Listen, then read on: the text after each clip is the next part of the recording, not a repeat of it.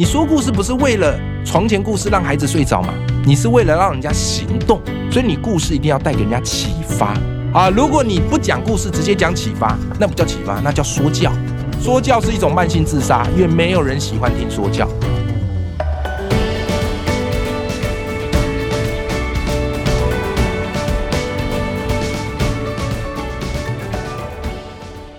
各位听众，大家好，我是节目主持人杨玛丽，欢迎来到今天的哈佛人物面对面单元。哇，那今天的播出时间已经是二零二四年了，哇，真的时间过得很快啊！二零二四啊，哈，希望你这个前几天的跨年都过得很好啊。那么我们在这个开年哈，刚开始呢，我们就来分享一个题目呢，是用故事哈打动人心啊，就是怎么样说故事啊。那我想各位听众一定没。没有怀疑，然后就说故事的力量真的是很大很大很大。一个会说故事人跟一个不会说故事的人，那个渲染力、那个影响力哈，那个可以带动别人跟着他一起走，那个力量啊，就真的是差很多哈。所以说故事的能力可以用在领导，可以用在行销，可以用在管理等等各个构面，甚至老师教书哈，会教跟不会教也跟他说故事的能力很相关啊。那事实上会想要呃做这个题目呢，也是延续到呃。我们哈佛商业评论十二月号，我前几天有分享，就是会说故事呢，也可以帮助你的企业做变革哦。当你企业呢现在遇到一些问题，或者是希望有一个新的方向的时候，你领导人可不可以用浅显易懂的故事，或生动的故事，带领你的员工，或者你的顾客，或者你的消费者关系的，愿意跟着你走？你这个领导人或可可不可以说一个很打动人心的、很有说服力的故事？哈，这个也是很重要。所以，如果各位听众还记得我们十二。二月号的封面故事，也就是我前几天分享，就是如何用故事力啊来启动公司的变革哈，就非常的重要哈。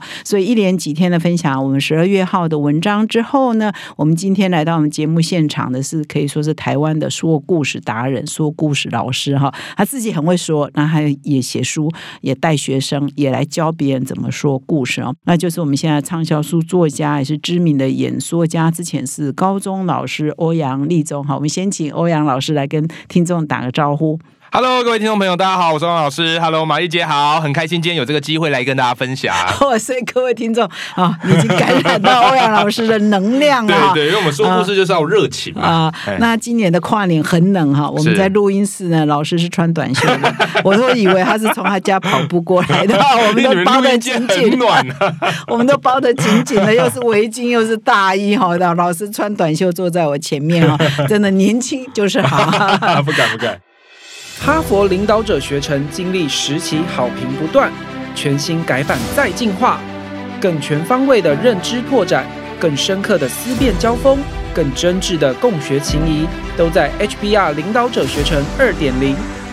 深究十二个不同决策关键难题，大力强化你的决策系统，提高你的决策胜率。如果你也想体验源自于哈佛商学院的个案系统训练。与五十位以上的企业关键精英共同拆解各种困境，强强联手找到路径与解方。席次进入最后倒数，立即点击说明栏链接，抢占席次早鸟七五折优惠。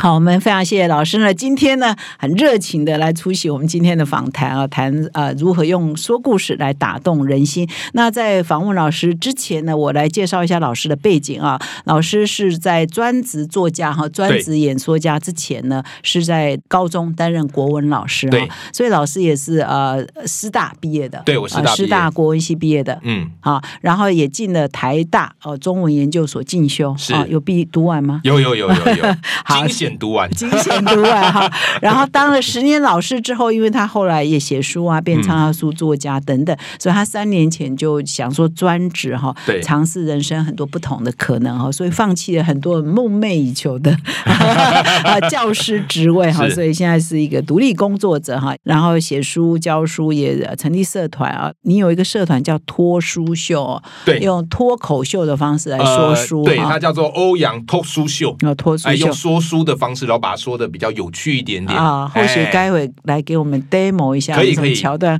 搞不好你我们这一集听完，很多人就变成你的脱书秀的谢谢啦，谢谢啦。的客户了哈，因为我们都非常鼓励哈对，有人愿意说书了哈是，是那以后多说我们哈佛商业评论的书哈，对，杂志也是可以说的不一定要说书哈。OK 好，那我来先请教这个欧阳老师第一个问题哈，就是啊、你是呃高中老师的时候，或者你在学校的时候，你是怎么样觉得说故事是很重要的，以及你是怎么样？你现在可以说是用说故事来来来来当做你的专业嘛？对对对你因为你自己会说，教别人说，然后训练别人说哦，或者写书教人家怎么说，可不可以谈一谈说故事这件事情？你为什么觉得那么的重要，以及你怎么样演绎延伸的？好，跟大家分享一下哈，因为其实老师这个行业是这样，就是第一年考进去的时候，最充满热忱。然后就觉得哇太棒了，然后教每一课备课都非常的认真。可是呢，大概教了几轮之后，你会发现各行各业都一样，会稍微比较倦怠一点点，对不对？学生你都送网银来了嘛，然后来来一批新的学生，你又是教同样的课文，所以后来我就发现，哎呀，这样教下去不行，太麻木了。所以后来我就给自己一个挑战跟尝试，我就是让每一课都有一些变化。然后呢，那时候我很想要成为作家啊，因为我觉得作家是我人生当中最梦幻的一个职业。可当时呢，没有出版社找我写书。所以我就想说，哎，该怎么办呢？于是我想到一个法子，就是我觉得在课堂上常常发生很多有趣的故事，或是我设计一些很精彩的教学方式，那我就应该把这些东西记录下来。可记录下来，如果你只是放在你电脑的 Word 档，哎，也没有人知道你做这些事啊。那现在社群软体这么的发达，所以后来我就决定每天在脸书上固定发一篇文章，哦，每天写，从未间断。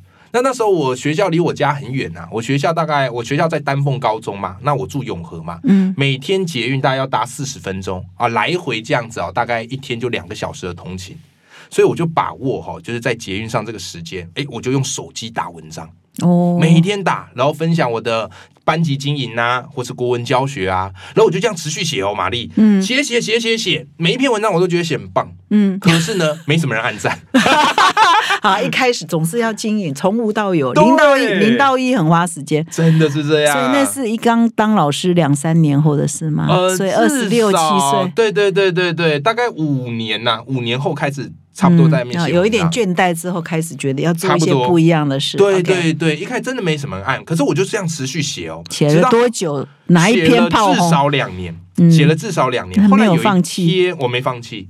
后来有一天，我教了一篇文章，叫做《荀子的劝学篇》。嗯，这篇文章大家都听过，但没什么人记得它。对。我现在突然间在想，什么叫做荀子在劝里面有一个很有名的典故啦，“青出于蓝”，从这篇文章里面来的。？OK，但总而言之，这篇文章就是告诉大家说学习很重要。嗯通常这篇文章呢，学生会觉得很无聊，老师也会教到想睡着。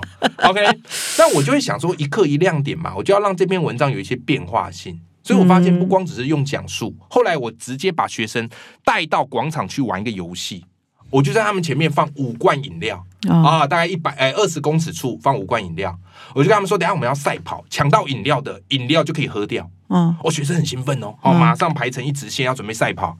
然后接着我说，哎，等一下，我有说从这条线开始跑吗？他就愣住啊，老师不是从这条线跑，那怎么样嘞？我说来，等一下我问你们十个问题，符合这个问题的就往前一步，不符合的向后一步。哦，他们就来劲了，对不对？嗯 好，我第一个问题就说，来，你是独生子吗？是的，往前一步；不是的，往后一步。愣住啊！老师为什么问这个问题？好，第二个，来，你们家房子是自己的吗？啊，是自己的，往前一步啊，是租的，往后一步。前七道问题哦，玛丽，你发现都跟孩子的家庭背景有关。嗯，所以你看，家庭背景好的就越来越前面，家庭背景不好的就往后，对不对？好，后面三题会稍微回转一下。嗯后面三题我会说，来，已经很确定你未来人生目标是什么的，往前一步。啊，每个礼拜好有固定阅读一些课外书的。对不对？往前一三步，哎，往前一步。如果有读哈佛管理杂志的，往前三步，往前步，有没有？哎，后面就有点变化喽。后来他们的起跑点就不一样。我说好，来，你们这个就你们起跑点，开始跑，啪，然后大家就抢饮料。嗯，抢完饮料之后，我就做了一个引导反思。我说：“来，你有没有发现人这个游戏公平吗？人生不公平他。们不公平啊，不公平啊！对不对？我说为什么不公平呢？啊，他们七嘴八舌讲嘛，对不对？后来我就让他们意识到一件事，就是人生本来就不公平，只是你平常看到的都好像是一种假性的公平，穿着同样制服，读着同样的课本，可是每个人回到家命运大不同。我说来，既然人生不公平，你要怎么样逆转人生？最快的方式是什么？投胎。但是投胎风险很高，对不对？也投投到更差的家庭，有可能，有可能投到非洲去，也有可能。对啊，所以这不保险，对不对？那最好的方式是什么？学习嘛。然后他们就哇，好有 feel 哦，好有 feel。所以后来呢，我就把这篇文章呢，哎，就打在这个粉哎脸书上啊，发出去。就玛丽奇迹发生了。我平常的战术都超级少，可这一篇文章扭转了我的一生。为什么？真的真的，因为这篇文章破三万赞，哦一点六万次分享。而且那个时候你的你，因为你把这个游戏规则也写上去吧，对啊，对，把这个游戏规则写上去啊哦，了解了解。所以后来啊，那我还记得那一阵子，全台都在抢饮料，饮料商供不应求。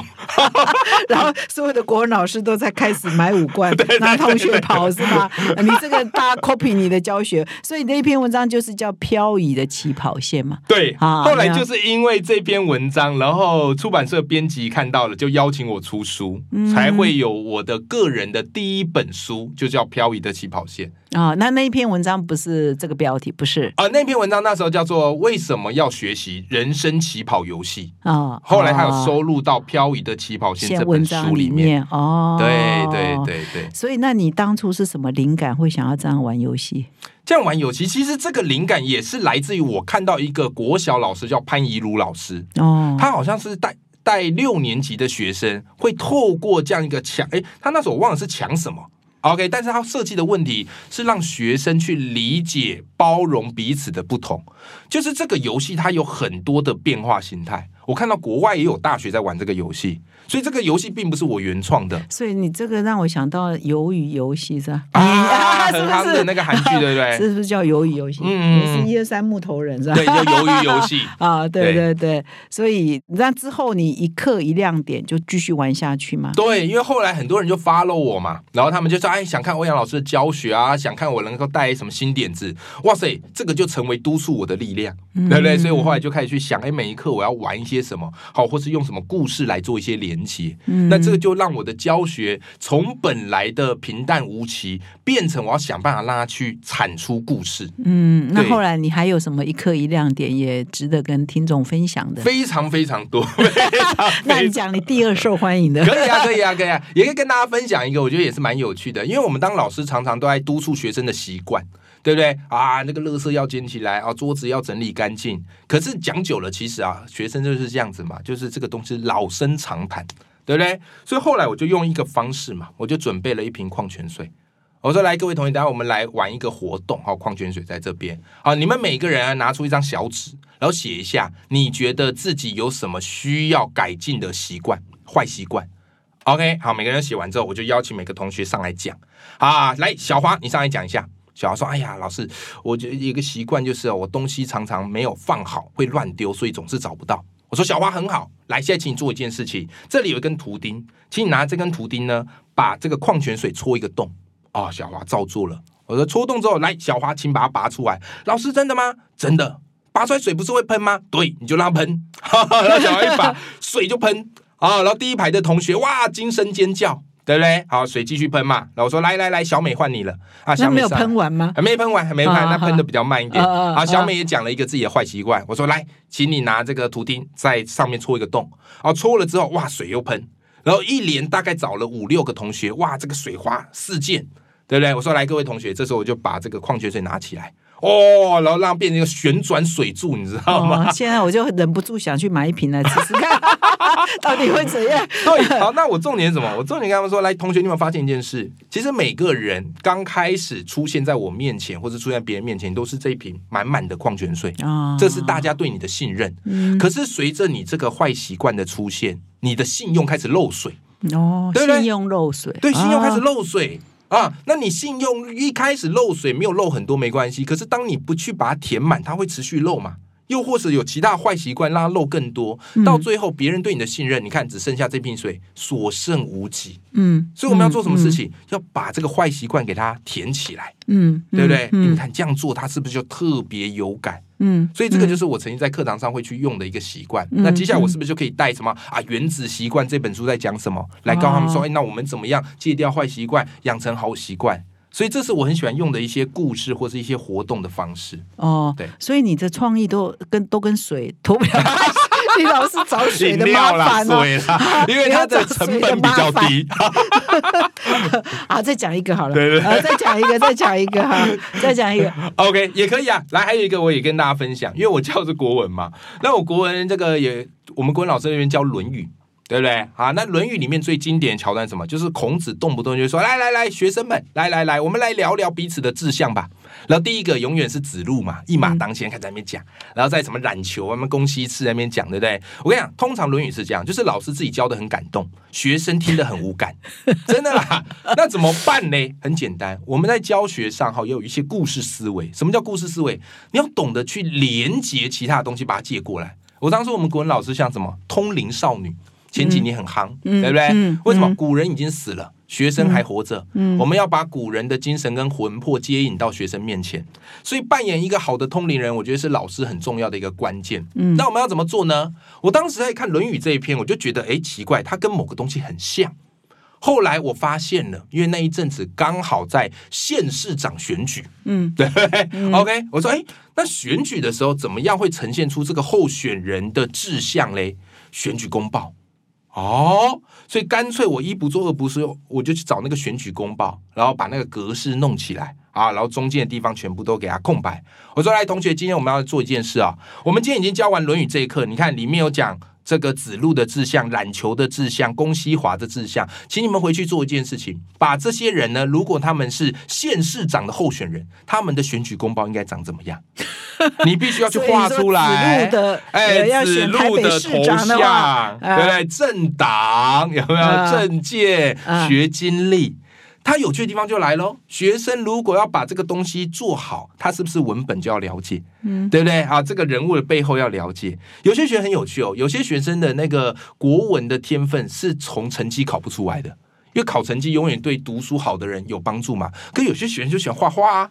有些学生就喜欢玩创意啊，所以当学生的这个学习单交上来的时候，哇，好多东西，他那个创意让我叹为观止。嗯，哎，后来我有把这个呢，哦，分享在网络上，哇，也引发一阵回响。嗯，对对对对嗯。对，这时候我就教学很喜欢玩一些有的没的。是是，那所以我来问一下我们的老师哈，嗯。所以什么叫做故事力？你来解释一下，那它可以达到什么样的效果？可以应用在哪些层面？没问题，我跟大家做一个最简单的一个小问题。好，我考玛丽好了，好了，没有没有，这个放轻松，因为这个所有几乎所有听众都是一样，你知道吗？啊，有一本书叫《资治通鉴》，嗯，玛丽，你还记得是谁写的吗？司马光吗？哎我写错了讲错了吗哎你很你很厉害嘞！问你，我觉得不准，我觉得应该问我们今天身旁两个小编。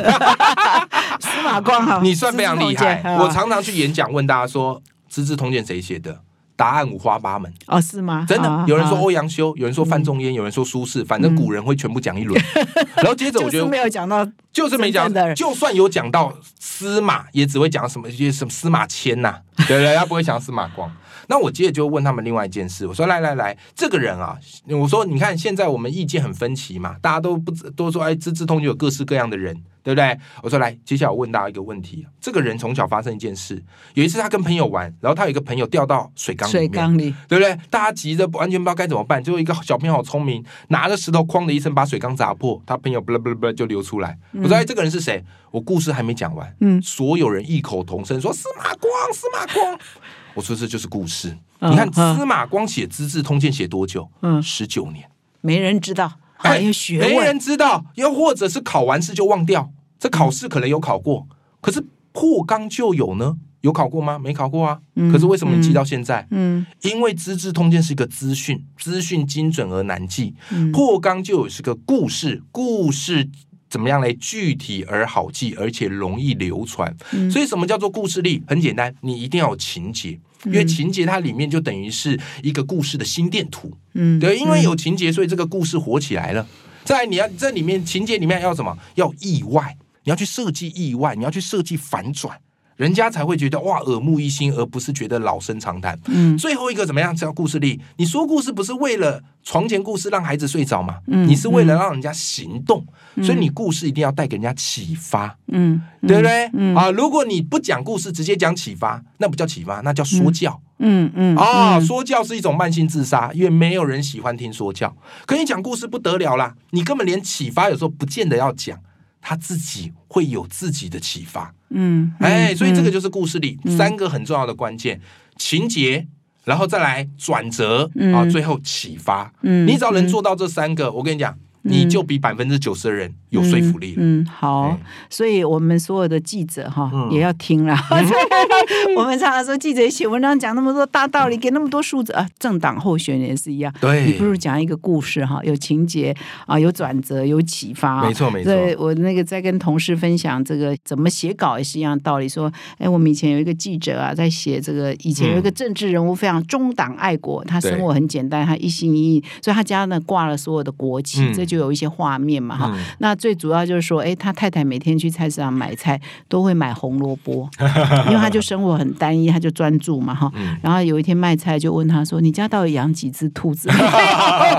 是啊，就他先生每天要吃红萝卜，我就说我就不讲这个高官的名字，那这个我就会一辈子记得。对，啊尤其那个红萝卜，我觉得这个物件很棒。嗯嗯啊，因为嗯说故事其实很重要，有时候是那个物件，嗯那个物件会让人家印象深刻一辈子。嗯，所以我跟大家分享一个故事行销的案例好了，有一个那个卫生纸的广告，我觉得很经典。啊，他那个广告怎么样嘞？就是在讲说这个这个男主角哈，小时候阿嬷带他的时候，然后阿嬷对他爱就是这样，就小朋友要回家了，他就会用卫生纸给他包一些小零食啊，嗯还有时候放一些零用钱呐、嗯对对，所以这个卫生纸就成为祖孙之间一个很棒情感的联系。嗯后来嘞，阿嬷年纪大了，然后这个作者哎，这个主角也长大了，嗯就有一次呢，啊，他听到就阿嬷失智了，嗯啊，阿妈认不得他了，嗯好，那作者去看到，当然就很难过，啊，主角看到很难过。后来嘞，这个主角做一件事情，他就拿卫生纸，嗯然后写上了他的这个手机跟名字，啊，OK 说阿妈，如果真的有什么问题，你打这个电话找我。嗯，就突然这个阿妈牵起了这个主角的手，他想起来他是谁了。哇，我、天呐！然后后面这个 logo 就浮现了“春风卫生纸”。哇，这是我看过我觉得非常厉害的一个广告，你知道吗？完全不说教，可是用一个啊故事让卫生纸不只是卫生纸，而是祖孙之间情感的联系。嗯，对，所以这个物件很重要。所以我们现在正在选举嘛，嗯到目前为止，你有没有听过候选人比较棒的故事让你记得？到目前好像会得罪人。这个有点尴尬，我讲了 A 没讲讲到 B，B 人家说哦你是蓝的，哦你是绿的。不过呢，就是说我们候选人也是要把那种数字啊、哈嗯政策啊变成小故事哈，对啦那选民才会买单呐哈。所以三个转折哈，情节哎转折跟启发三个重点啊。那么好像你也有一个特别有以前有分享过，就是学爱因斯坦的爸爸说故事哦。这个你是从哪里找出来的？我们要认识爱因斯坦就很辛苦了，还要去认识他爸爸。那你提说爱因斯坦的爸爸曾经提过一个说故事的这个说服法的方程式哈、嗯哇，这一对父子都很喜欢方程式哦。他那个时候有三个步骤，这是从你以前分享的内容找出来，一个是说服标靶，一个是连接故事，一个偷渡寓意哈。对是跟你刚刚讲的三个步骤也是蛮雷同的吗？对，他这个比较偏这个故事说服。我跟大家分享一下这故事好了。好不好？哈、嗯这故事是这样子哦，就是爱因斯坦小时候不爱念书，然后所以他妈妈很生气，说：“哎，你怎么不念书啊？你们班那个同学都考第一名，你又不念，你以后这个他的妈妈也很像华人嘛。啊，他妈比较虎妈一点点，可是他爸爸就不一样哈。爱因斯坦他爸爸就不一样哈，他爸爸怎么？他爸爸是一个说故事高手。然后有一天呢，他爸爸就找爱因斯坦，然后跟他讲一个故事。他说：“哎，爱因斯坦，你知道吗？有两个人，一个叫杰克跟希尔，他们有一天啊、要去清扫一个大烟囱。然后这个烟囱比较高，所以要爬梯子才能上去。那杰克走前面，然后希尔走后面。”对不对？好，那打扫完之后，他们爬出来嘛。那这时候呢，希尔看到杰克的脸上都是灰，因为杰克刚刚是走前面。OK，所以呢，希尔就觉得自己也跟杰克一样脏兮兮的，赶快去洗完脸。OK，但反之呢，杰克看到希尔，哦，他脸上干干净净的，所以他就想说，哎，那我应该跟他一样。所以他根本没去洗脸，最后嘞，杰克走在路上，大家都在笑他，说：“哎呀，这个人呢，你怎么那么脏啊？”讲到这边呢，哎，这个爱因斯坦捧腹大笑，觉得真的太好笑，怎么那么蠢，对不对？然后这时候他老爸就跟他说：“孩子，你知道吗？这故事告诉我们什么道理？就是谁也不能做你的镜子啊，对不对？只有你自己才是你自己的镜子，嗯，有没有？所以呢，因为爱因斯坦老师说嘛，说哎那个比尔整天都在玩，哎，还不是也考得很好。”对不对？所以如果你老是当比尔，诶，用比尔爱玩来当做一个镜子，你不也跟那个故事里的杰克一样吗？嗯啊，听完之后，爱因斯坦就若有所思啊，就领悟了。后来呢，他学习就比较专注了。嗯，我说哇，这个老爸厉害啦，对不对？他不直接跟儿子说教，而是用一个故事先让他放下戒心，然后最后再透过这个故事带出一些启发，去改变孩子的一些关键。嗯所以我觉得这个故事可以告诉我们什么呢？当然，你父我们做父母的，哎，可以培养自己说故事的能力。可是我觉得我们当父母还有一件很重要的事情，我们可以培养孩子说故事的能力，嗯用故事表达沟通的能力。嗯，所以所以从小就要培养孩子有这种能力。对，从小就培养他们有这个能力。这个故呃，这个方法是写在我的一本著作叫《故事学》嗯啊，有嗯兴趣的读者可以去找来看。叫做学校没教你也要会的表达力，对对对，没错。那所以呢，我这本书最主要是写给学生的，因为学生孩子是我们未来国家的栋梁嘛，对不对？所以我里面很多的练习、很多的案例都针对学生而来的。好，刚刚玛丽已经讲到了，我们有三个步骤，嗯对对？里面我就把它变成一个叫说服标靶，嗯三个步骤：说服标靶、连接故事、偷渡寓意。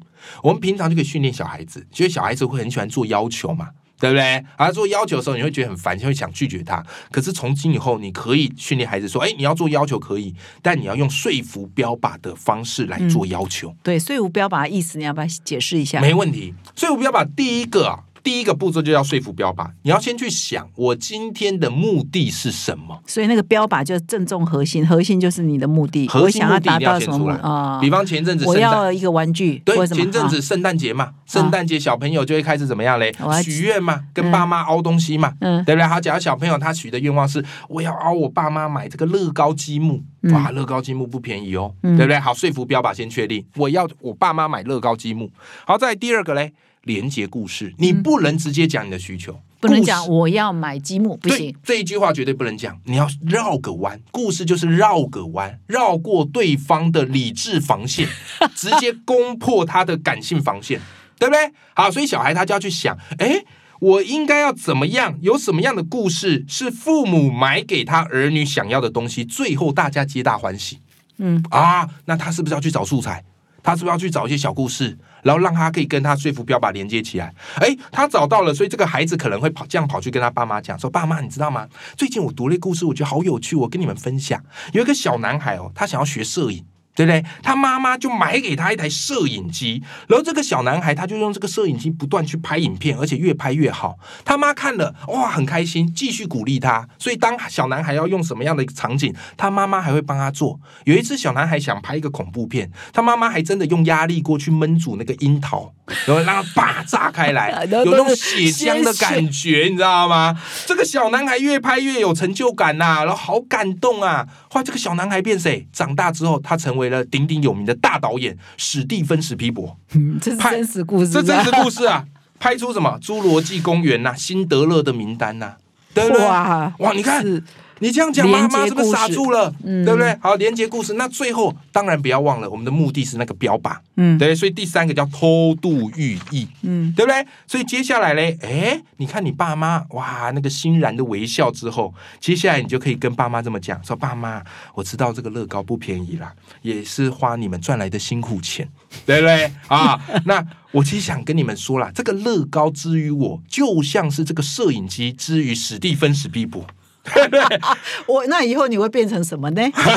啊，买了乐我在玩乐高的同时，哎，搞不好我变下一个贝聿铭呐、哦大建筑筑大师师啊。哦，对不对？哦到时候我一定会告诉大家，谢谢爸妈当年怎么样嘞？啊，愿意不惜成本，才有我今天的我。哇塞，你讲到这，你爸妈就算不买给你，他都会觉得不好意思呢。嗯，对不对不起你这样子，对不起你的一生。是是是是用这样的一个方式去练孩子的这个沟通说服能力。那那你当初还在学校教，有没有每每个学期来一次说故事比赛，让学生用这三个步骤啊，说服标靶，然后对连接故事跟偷渡寓意。呃，因为我教是高中啦，我嗯比较没有什么机会让他们去上来突然叫他说故事，但我会做一件事情，我会叫他们上来说书。嗯哎，我会叫他们上来说书，因为我发现这样，我发现这样子哦，就这时代哦，有两种经济，一种叫做省时间的经济，一种叫做花时间的经济。嗯那我发现呢，啊，帮人花时间、杀时间的经济就是那种娱乐型的网红，帮人省时间的经济就是这种知识型网红。所以我就鼓励学生说：“ 哎，你们就说书，对不对？人家很想要读书，但是没时间读。你把一本书读完之后，浓缩成五到十分钟上来说。哦，所以我会让他们做这样的一个做这样的事情，我把它叫做这个书的购物频道。嗯啊，讲让他们很像是电视购物主持人在叫卖，好说这本书有多好，我会帮他们做这样的一个训练。那这个也是要用做故事的技巧吗？当然可以，因为它里面会讲一些书里的故事或是案例，那你也可以融合说故事的概念在里面。哦，OK，对对 OK。所以你是怎么去找出来爱因斯坦爸爸这个故事？哎我还是在真忘了写在爱因斯坦的传记里吗？因为我我家书非常多，我家书有上千本哦，啊、那那时候因为我对故事很有兴趣，所以基本上市面在教说故事的书，我基本上大概买了八成。嗯，哎，然后应该是在某一本书里面看到但我忘了出处是。然后你觉得这很棒，这三我觉得这个步骤真的很棒哈，因为我看到我也觉得，哦，你是怎么把他 爸爸的这个三步骤是我归纳出来的啊，哦，所以不一定是他爸爸的原意啊，哈，啊，不是不是不是，哦所以哎还是要学。但有他爸爸的这个故事，然后我后来把它做个归纳。理解。嗯。那后来你出了这本书，你刚刚说蛮畅销，《故事学》这一本哈。嗯。那么里面呢，有没有一些呃，你谈到说故事的原则原理是刚刚你还没有分享到的，现在可以补充一下，里说或者故事里面 还有没有什么故事也是可以分享的，也以可以啊，可以啊，可以啊。呃，说故事的原理，我可以再跟大家分享一招，我觉得非常非常好用的。OK，那这一招呢，叫做什么嘞？这招叫做最熟悉的陌生人。你说，哎、欧阳老师，这不是萧亚轩的歌吗？没错，没错，这样大家比较方便记忆。嗯我们在说故事有一个很重要的点，就是你要掌握熟悉跟陌生的比重。嗯人很妙哈，人如果听到自己完全熟悉的东西，他会觉得这个叫老生常谈。嗯那如果他听到自己完全陌生的东西，他会觉得这个东西他没有兴趣。所以呢，你必须要熟悉带有一点陌生，陌生带有一点熟悉。这就是为什么叫最熟悉的陌生人。最厉害的说故事就是告诉我们会去调动叙事的顺序。OK，好，所以熟悉陌生人有两个公式，第一个公式叫做陌生的人加熟悉的事。比方我们刚刚不是讲那个史蒂芬史蒂博吗？那个就是用了这个方式。我们故事开头不要跟大家讲说，我今天要说一个史蒂芬史蒂博的故事，我们不要这样讲。我们要说 有个小男孩现在年轻人可能都不知道。对对对，就是先不要告诉大家他是谁，就说有个小男孩，有个年轻人，有个中学生，就开始讲。OK，然后讲的这个故事呢，通常是大家尽量是比较没有听过的事情。像我刚刚讲的故事，可能大家比较没听过。然后讲完之后，再回头告诉大家说，你知道这个人是谁吗？啊，他就是鼎鼎有名的国际大导演史蒂芬史蒂伯。这时候听众就会有一种哦恍然大悟的感觉。OK，好，这时候这个故事的效果就会非常好。那他就是透过熟悉的人加陌生的事，史蒂芬史蒂伯大家很熟悉。而他这个拍电影啊，小时候玩这个摄影机的故事，大家很陌生，嗯这是第一个。这个方式最简单。嗯好，第二个变化形态就是反过来，陌生的人加上熟悉的事，嗯啊，这个就比较难找。为什么？因为这个人大家都很陌生，对不对？好，但是如果找到，哦，恭喜你，威力强大。好，比方有一年我去参加那个中广演说家擂台赛，全台最大的一个演说比赛，后来我拿冠军。哇我为什么拿冠军？就是我就用了这一招。哦我那时候题目叫做做第二个登月太空人，我就说，哎，各位，第一个登月太空人大家知道是叫阿姆斯壮啊，第二个嘞，魔人在没人知道嘛，对不对？我说我跟你讲，第二个其实叫做巴斯艾德林。你不知道相当正常，因为我们总是会记得第一名而不记得第二名。可是巴斯艾德林他的这个贡献，哎，其实大家怎么样嘞，也是有目共睹，而且他其实早就已经被我们记住，只是你不知道。为什么呢？因为有一部动画叫《玩具总动员》，里面有个角色叫巴斯光年。嗯这个角色怎么来？剧组团队向巴斯艾德林致敬所塑造出来的角色，所以你发现巴斯光年跟巴斯艾德林长得非常像。当我一讲完这个故事，哇塞，所有听众因为鸡皮疙瘩都起来。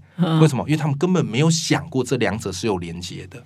嗯，对嗯所以这个就是所谓的陌生的人家熟悉的事。嗯可是它难的地方就是那个故事很难找，嗯，故事嗯。非常难找。嗯，所以我再追问一个问题，好嗯。像你在这一本书里头也有特别提到说，我们要培养说故事能力，还有一个重点就是要去收集其他人的故事哈。嗯对。像你刚刚知道这么多，是你有收集，我有你有一个笔记簿，赶快呃，爱因斯坦爸爸说这个，把它记录下来，赶快巴斯光年原来的原型是来自第二个登上太空人的人，因为我们都看过那部动画片，但是我们根本没有去想那么多，是。呃，根本不会去想说，哎，这个原型，这个故事，这个主角的原型是根据谁？所以你是呃要收集很多这种故事，是吧？对，马一姐，你问到重点了，这个就是跟我们家里的这个衣服，我们要有不同的收纳柜，嗯，对不对？你才不会出门时永远找不到袜子，嗯，对不对？嗯对啊，有些哎，这个收纳柜放袜子啊，这个收纳柜放衣服。同样的，你故事也要有一个收纳柜。好，所以我的习惯就是我有一些笔记本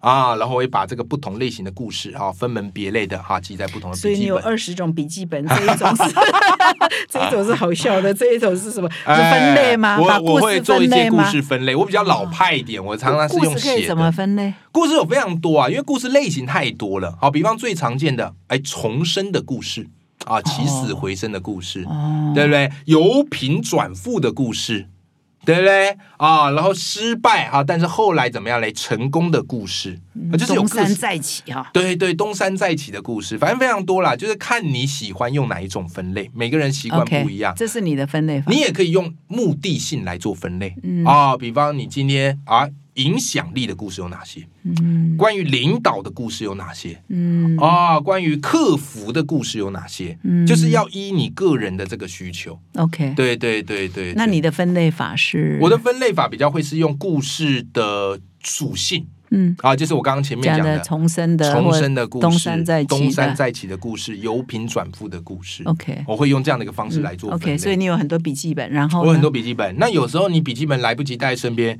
我会用手机的备忘录。嗯啊，不要你看到这故事太精彩，可是你回去要记下来，可能已经忘掉了，我就会拿出手机，然后直接打在那个备忘录里面。嗯因为这个这个东西也是以前写文章训练出来的，因为我每天都要写文章嘛，对不对？那最怕就是灵感跑掉，嗯灵感就像云嘛，一没捕捉就变形，对不对？对吧？所以我只要一看到什么句子或是什么故事，我会立刻拿出手机先记下关键字，以备不时之需。嗯，对对对，嗯所以这个东西就是我很鼓励大家。你可能有些人说：“哎，魏老师啊，我又不需要上台说故事，那没有关系嘛。那你训练写作，你只要开始训练写作，你自动的就会去捕捉生活当中的这些故事。嗯，嗯对对对嗯，所以像我们在也是分享，跟各位听众顺便分享一下，像我们记者好文章的要素，嗯。好、你要场景，你要现场感，你要有数据，还是要有一些数字，有一些 evidence，然后一个很重要的角就是故事啊，是。就是你这篇文章从头到尾都没有讲这个主角发生了一个什么样的有情节的，有嗯。周边人的，有有好像故事性这样的的记忆点的话，读者看这篇文章他也会忘了。就像我刚刚举的随便举的一个红萝卜的故事，都是一样的哈。所以你现在收集了多少故事？我真的没数过。有没有？然后你你要用的时候，你在写稿的时候就会哎。这个故事适合那故事有没有一些是古人的，有一些你周边的人的故事，是不是哎周边人都有更有启发，更更可以打动人？古今中外啊，嗯真实虚拟，所有的故事皆可以收集。所以我觉得拥有故事思维最大好处是，你可以光明正大做任何事，对不对？啊，你追剧你不会有罪恶感。你说，哎，你怎么在追剧啊？我在收集故事。所以我看 Netflix 的故事，我呃，我看 Netflix 的剧，我都追得理直气壮。呃，你的家人或者是什么不会反，不会说真的哦呃，而且我信手拈来哦，我就可以把它变成哎跟人生启发有关的。嗯。对，这很重要啊，因为我自己有做一个 podcast 节目叫 Life 不下课，嗯。那我比较拼一点，我是给他拼日更，嗯。每天都要说。啊，所以这个就常常导致我这个灵感会突然没有，所以我就必须要去大量收集一些故事。哎，那你每一次都是讲故事哈？呃，不一定，不一定，有时候哦。讲写作，有时候讲演讲，然后有时候讲我看哪一部剧得到什么样的启发，所以这个故事各式各样都有啦，嗯。啊，故事各样都有。所以你还是有有有一个重点哈，就是到最后一定要萃取出启发一定要萃取出启发。不然不然故事讲完，然后呢就是总要给我们一点启发，所以这个是不是很难？因为很多人听完哦，好好笑，笑完就没了。对 对对对，那那个延伸的 implication 意义在哪里？那个对启发，所以这个是不是也要训练？训这个练想说的确是要训练这到底给我们的 lesson 鸡汤在哪里？对，这个要训练。然后我会呃，我会跟大家建议一个我觉得可以用的训练方式，因为一般人那个启发哈，大家都会惯性思维，就是去想到自己很熟悉的格言。对不对？他讲了一个故事，然啊，这个故事告诉我们什么启发？失败为成功之母，对不对？啊这个故对这个故事给我们什么启发？一分耕耘一分收获。我每次听到这个，我都觉得很可惜。你讲一个这么好的故事，就得出一个这么老掉牙的启发，那不是很可惜吗？所以有人不是毁在故事，是毁在启发，对不对？因为我们常常是用惯性思维，所以在我的这个故事学里面，我就教大家一招：你要怎么样训练自己讲启发？很简单，你要反过来想。所以前一阵不是有一本书叫《逆思维》很红吗？启发你要用逆思维的角度来想，什么意思？demo 一下，嗯啊，你把啊，你列出啊，就是最老掉牙的五句格言，对不对？好，比方我们刚刚讲，失败为成功之母，机会是留给准备好的人，一分耕耘一分收获，老掉牙格言全部列出来，列出来之后，你试着打脸这些格言。很多人讲啊，这些格言是真理耶，打脸他不是很叛逆吗？错，这世界上格言不是真理，格言它只是像是美肌软体，它是滤镜，你知道吗？世界上唯一的真理是什么？数学，数学是真理。OK，、哦但格言不是真理，格言只是看事情的角度，嗯所以格言你反转过来看，它也会有它的道理。OK，啊，我举个例子嘛，我们前面不是讲啊，机会是留给准备好的人。当你这样讲出这个启发，大家不会觉得你很厉害，只会觉得啊，这还用你说，这个我从小就知道啦。所以你要反过来想，叫做机会不是留给准备好的人，反驳他。但反驳你必须要怎么样？先破再立。对不对？所以你后面要去想，机会不是留给准备好的人，那是留给怎么样的人呢？这边你要去填空。那我自己啊，做一个应用示范给大家看，我就会这样讲：机会不是留给准备好的人，机会是留给勇于出击的人。OK 啊，为什么是这样呢？很简单，因为那些早说机会是留给准备好的人，很多时候他根本不知道什么时候叫做准备好。嗯，而就算你准备好了，不好意思，机会的舞台也已经收起来了，对不对？这个就是为什么会导致我们拖延症的借口。嗯那接着我是不是会再用故事思维给他带进去？我就会跟大家举个例子啊，安海瑟薇大家有听过，他是个知名演员，对不对？啊，安海瑟薇当年还没红的时候，他跑去试镜李安的电影，李安当年要拍《断背山》。啊，李安看安海瑟薇演技不错，就问他说：“哎，安海瑟薇，我们《断背山》是西部牛仔电影，你会不会骑马？我们需要会骑马的演员。”安海瑟薇说：“A piece of cake。我当然会啊，所以安海瑟薇就成为女主角了。后来《断背山》拍完，安海瑟薇一炮而红了。直到后来十年后，有一次刚好有一个主持人问到安海瑟薇这个故事，对不对？说你怎么那么厉害？一般演员谁会去练骑马？安海瑟薇说什么？我当时李安问我说，我根本不会。他傻眼，说：“啊，你不会，你怎么说会？”他说：“因为我爸妈告诉我，当人家问你会不会的时候，先回答会，把机会争取到，再赶快学会，对不对？我这样子讲是不是这句话他就更有说服力了？哦所以很多时候啊，就是怎么样嘞？你要先把握机会，再赶快学会。哦，哎，这个好启发就很有感觉，人们会记得比较深。嗯，对，所以你刚刚讲的蛮蛮棒的，就先把那些听起来实在很烦的格言，嗯先把它破掉哈。说我从此不再讲，不然的话就逊色了哈。对，这个就是一种颠覆法。你只要讲一些颠覆的概念，人们的印象会比较深刻。嗯但它难的地方就是你的立论要立得好，才不会让人家觉得，哎，你就只是在瞎扯淡。哎，那这个就是需要去练习了。嗯，嗯，所以所以你真的也是常常在。苦思哎哈，嗯苦思说这件事情怎么讲啊？什么？你都是对着镜子练吗？还是说 是还是怎么怎么个练习呢？哎你要去说之前你怎么练呢？我在说之前，我会对电脑练。嗯。哎，我会对电脑练，因为大部分我们在讲故事或讲什么，我们是有一些电脑简报，但我最常用的是平常的练习，因为就像刚刚这个玛丽姐有提到嘛，就我有做一个读书会，嗯。叫欧阳偷书秀，嗯。这是一个线上的读书会，然后每个月我会为大家导读两本不同领域的书，从理财投资、经济啊或人生成长、写作都有。然后我就会逼自己，因为我每个月要导读书嘛，所以我就会逼自己把这本书读透，做好标签，整理好重点，然后把它变成一份精美的简报，有没有？然后再说给大家听。所以一本书我至少消化三遍。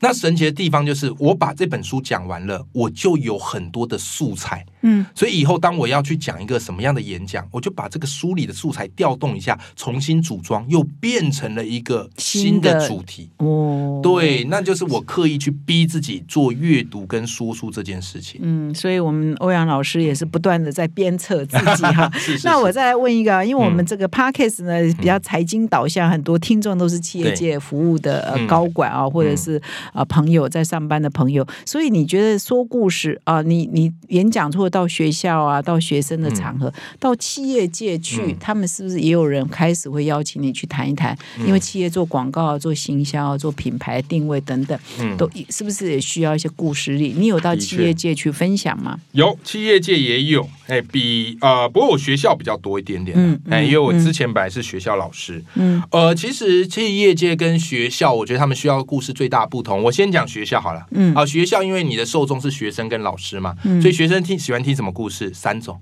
明星偶像的故事，因为这个是他们现在仰慕的人嘛，所以你只要讲明星偶像故事，他们哦就很嗨，觉得你很上道。第二个，动漫主角的故事，对不对？因为他们有看，对不对？嗯然后第三个，讲师学生时代的故事。对不对啊？我以前国中的时候，我以前高中的时候，哦，他会觉得有共鸣、有连接，这是学生比较好打发，对不对？啊，企业界嘞啊，企业界讲哈，来跟各位分享，企业界喜欢听什么样的故事呢？也一样三个啊。第一个嘞，价值观的故事，对不对？你要形塑一个价值观的故事给他们。OK，好好。第二个嘞，好，第二个品牌力的故事，嗯对不对？因为他们企业，他当然希望自己的公司品牌很好，所以你要去收集很多的这个什么品牌故事。OK，随便举一个好了哈，我就可能跟他们讲乐高。对不对？乐高在一九三二年在丹麦成立，哎，一开始做的非常好，大家很喜欢。可后来他们遇到了一个冲击嘛，就怎么样嘞？电子玩具兴起，小朋友都跑去打电玩啦。乐高怎么办嘞？应变啊，所以他们怎么样也决定来成立有关电子玩具的部门，而且开发各式各样的这种产品啊，产品线推到五个，就没有想到在二零零三年，哇，欠了十亿元，差点倒闭。后来他们就想，哎呀，到底该怎么办呢？于是发现，等一下，我们应该回归，找回我们当初的初心跟原点。什么样是我们的优势？我们的优势在于怎么样呢？我们那个拼接技术很厉害，让方块积木跟积木之间准确无误的接在一起，对不对？然后不会很容易散开，但也不会紧到拔不开，对不对？而且我们的那个产量很快啊，他们那个产量一分钟可以产十万块的积木。对不对？我们应该把握这个优势，回到原点。哇，果然起死回生。对不对？所以从这个故事呢，就可以给大家带一个启发嘛。有时候你不见得是要不断的变换，而是要坚持固守你们本来拥有的优势啊、这就是一个。对，然后他们喜欢听这种品牌故事。那在第三个嘞，第三个叫做技术活的故事。嗯什么意思？告诉他们怎么做的故事。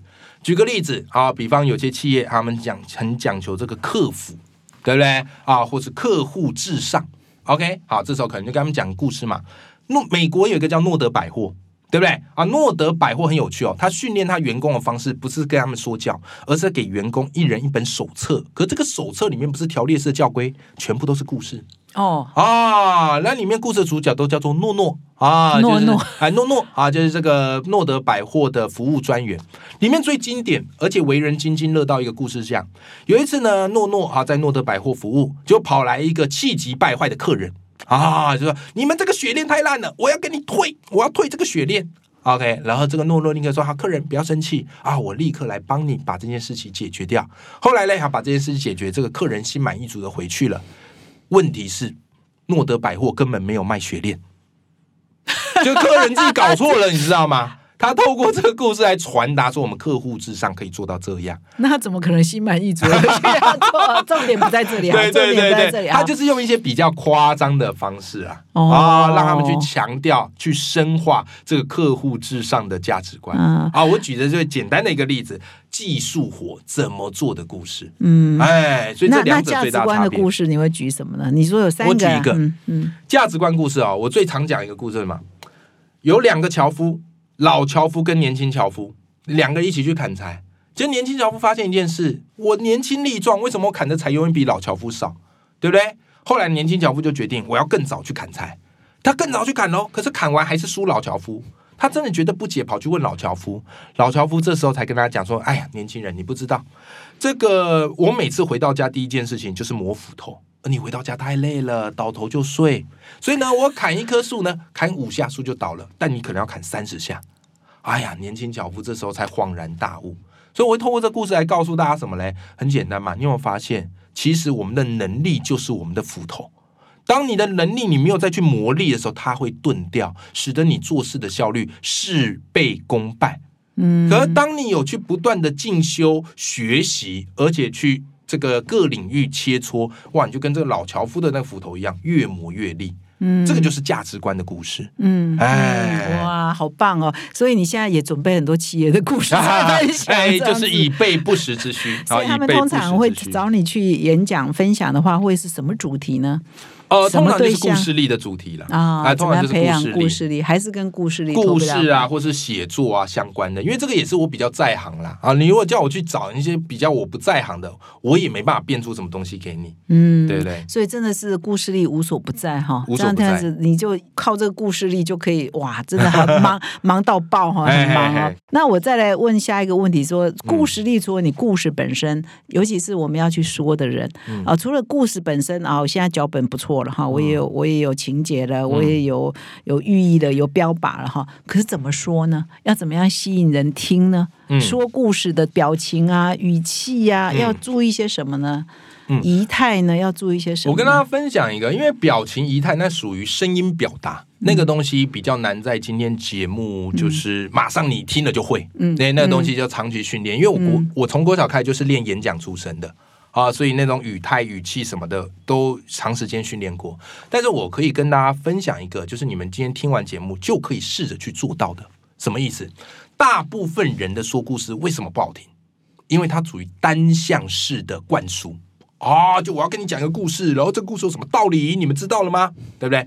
表面上说故事，但听起来很像说教跟灌输，是在说教。所以我们要怎么做？有一个很关键的心法，叫做你要把故事的主导权还给听众，让听众自己在这个故事里找到价值。所以你厉害的说故事高手，他们厉害不是在说故事，而是他们很会做提问，很会在说故事的时候去跟听众朋友互动。你说，哎，魏老师，那要怎么样做提问跟互动呢？来跟大家分享一个心法啊，叫做四 F 提问法。什么叫四 F 提问法呢？啊，分别是四个。第一个，第一个 F 叫 fact，事实。你可以在这个故事里面问听众朋友一些事实类的问题。我先全部讲完，我再做一个示范给大家哈。嗯，好，第二个叫什么嘞？第二个叫做 feeling 感受啊，你可以在故事里面问一些听众的感受。第三个叫做 finding 发现啊，你可以问听这个听众朋友，你从故事里发现了什么？最后一个叫做 future 啊，就是未来啊，就是你从这个故事里，你觉得你未来可以怎么做？我们举个例，就举刚刚前面大家听过故事，这样大家印象比较深刻。我们就举老樵夫跟年轻樵夫的故事。我们在讲这个故事的时候，你当然可以单向式的叙说，但你可以训练自己加入四 F 的提问。啊，比方啊，可能讲一讲说，哎，有两个樵夫，年轻樵夫跟老樵夫。那既然他们是樵夫，那他们每天到森林里一定会做什么？这时候听众他会下意识就回答砍柴，对不对？这就叫做事实的问题。事实的问题很简单，它目的是在确认听众在你的故事线上，他们的注意力在你身上。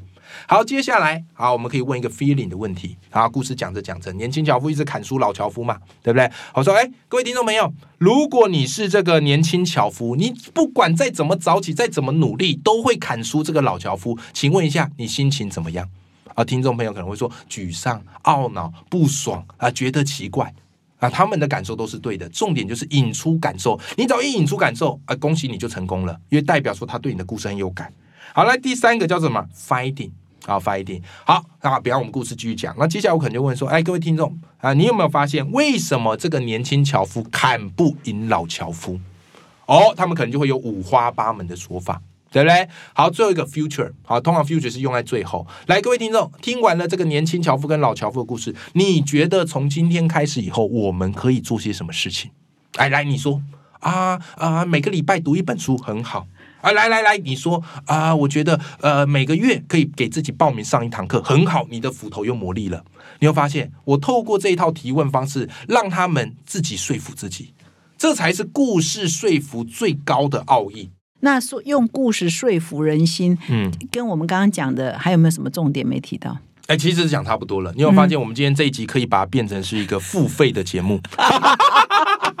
听众都不用看书了，我对对对对，我已经把把最精精华的全部都放进去了，好好不好？因为我想说，来源你们这个节目一定要无私分享。是，对所以各位听众也要多支持啊！还是有很多细节，还是有很多美美嘎嘎，不断提醒自己。所以有一本书在旁边还是好的了，哈，嗯随时可以翻阅。事实上，老师还有一个桌游叫“故事制造所”啊桌游哈，这个是也是给青少年玩，还蛮受欢迎的。这个不管是用在学生，或是用在成人企业界，都完全可以。嗯为什么呢？嗯因为其实很多人看了我的书啊，都会说：“哎，魏老师，你这方法好棒哦！”可是当我要开始练习说故事的时候，我就不知道该怎么办。嗯对不对？嗯好、所以呢，后来我跟许荣哲老师和这个 Two Place 啊，他们是一个很大台湾很大的桌游公司，我们就合作做了一个说故事的桌游。嗯哦，就是把我们在里面的故事的步骤放进去，还有搭配各式各样的图卡，让大家呢，哦，可以用没有压力的方式，好、借由这些图卡说一个有架构的故事。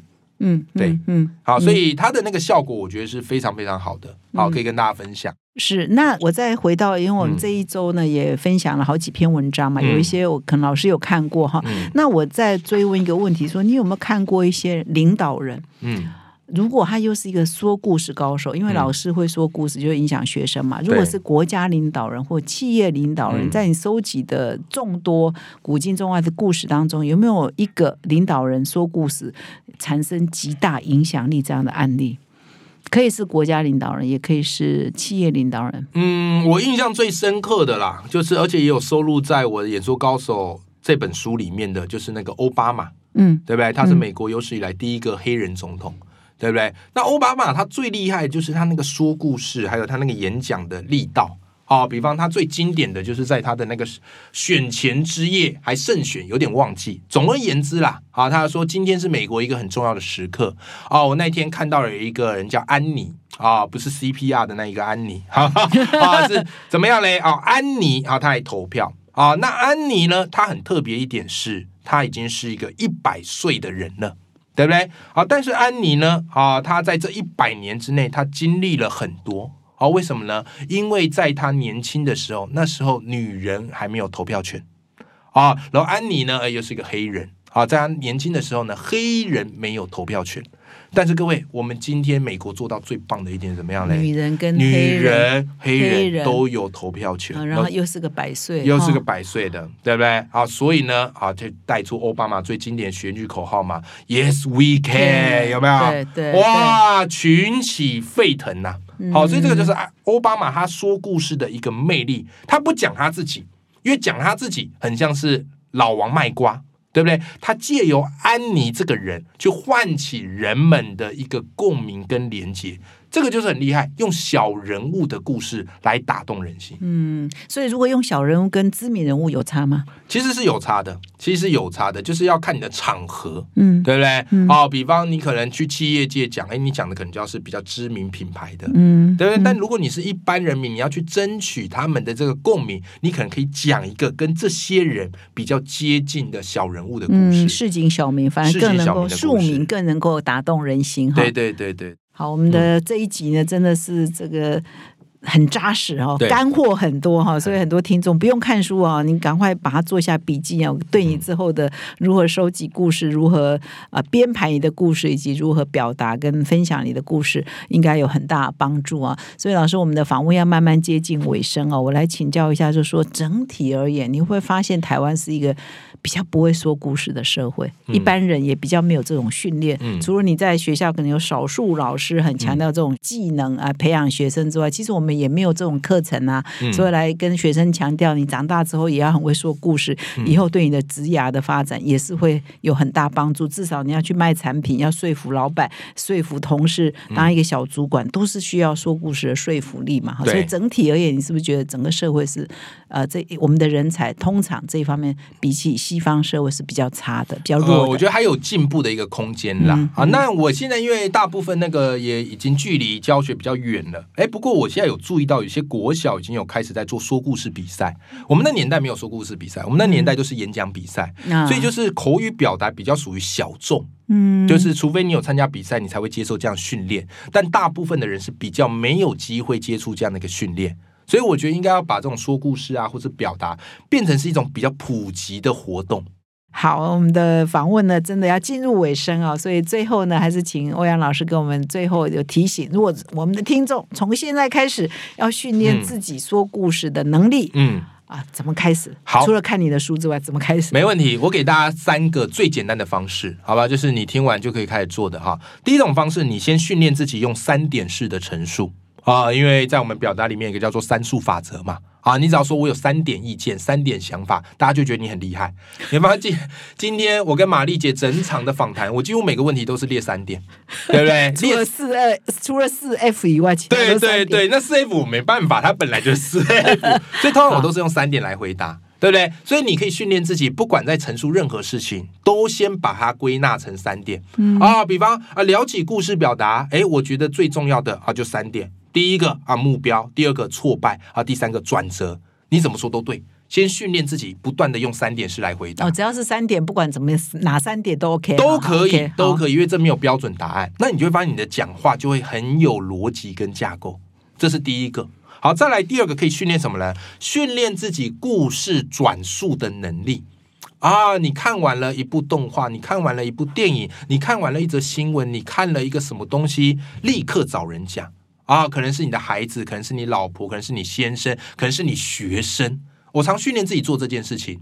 第一次讲一定会哩哩啦啦，但没有关系，因为它不是正式的，你就是转述给他听。哎，我跟你分享，最近我看了一部动画，很好看，叫《葬送的福利莲》啊，他在演什么？开始在那边讲，有没有啊？你就训练自己故事表达能力。那你讲了几次熟了之后，哎，你到正式场合就会侃侃而谈，对不对？所以今天我上节目讲这些故事，哎。玛丽姐会发现，哎呦，我怎么讲那么流畅？因为这些故事我都讲了不下十遍了。嗯，对我太熟了啊，所以这个是你第二个可以训练的。第三个，如果你想要给自己更进一步的训练，我会建议你可以去做说书表达。嗯，为什么是书哈？因为书它是一个结合观点、跟故事还有方法最好的媒介。你会说故事了，好，接下来你开始练习说书。对不对？那你就训练自己去说一本书。那你说，哎，老师，我要怎么训练自己说一本书呢？很简单嘛，你可以做 podcast 节目，对不对？像我 podcast 节目，我就会固定说书，或者你可以开读书会。我开读书会就是训练自己不断说书转述的能力，重点就是讲给别人听。如果你真的不知道该怎么说书，没关系嘛，我有一门线上课叫做爆发阅读课。很多人以为这是一个静态课程，没有。在这一堂课程里面，我也会教你三种说书的方式：五分钟说书，你怎么说？三十分钟说书，你怎么说？两个小时说书，你怎么说？你说哇，老师，你还有两个小时说书、哦？有啊，因为在我以前啊，这个还没有做线上读书会的时候，我都是做实体读书会，一本书要讲两个多小时。那时候还在天下文化有办过，对不对？所以已经训练了一本书，不管要我讲长还是短，我都有办法做得到，因为我有一些说书的模组跟架构。嗯，对，这个大概就是我平常会给自己的一个训练，也跟大家分享一下。好，那现在是二零二四年刚开始第一周哦，第一周的节目哦，所以我们都列一个新年新希望，跟欧阳老师一样，我们都要慢慢的练习啊，或者快快练习也好，呃，让我们二零二四年呢成为一个更会说故事的人。对。啊，这个会威力无穷，让你交朋友也好，让你的卖产品也好，嗯。让你呃带领部署也好，让你向上沟通也好，反正说故事的魔力可以是无所不在的。对，要回家凹妈妈投资你怎么样？先用一个故事来打动他，好，就无往不利。那我们今天呢，非常谢谢欧阳老师来到我们的节目现场，提供我们这么多干货，这么多 know how，这么多方法。那也谢谢各位听众的收听，我们下个礼拜再相会。谢谢老师，谢谢马丽姐，谢谢各位听众朋友。谢谢。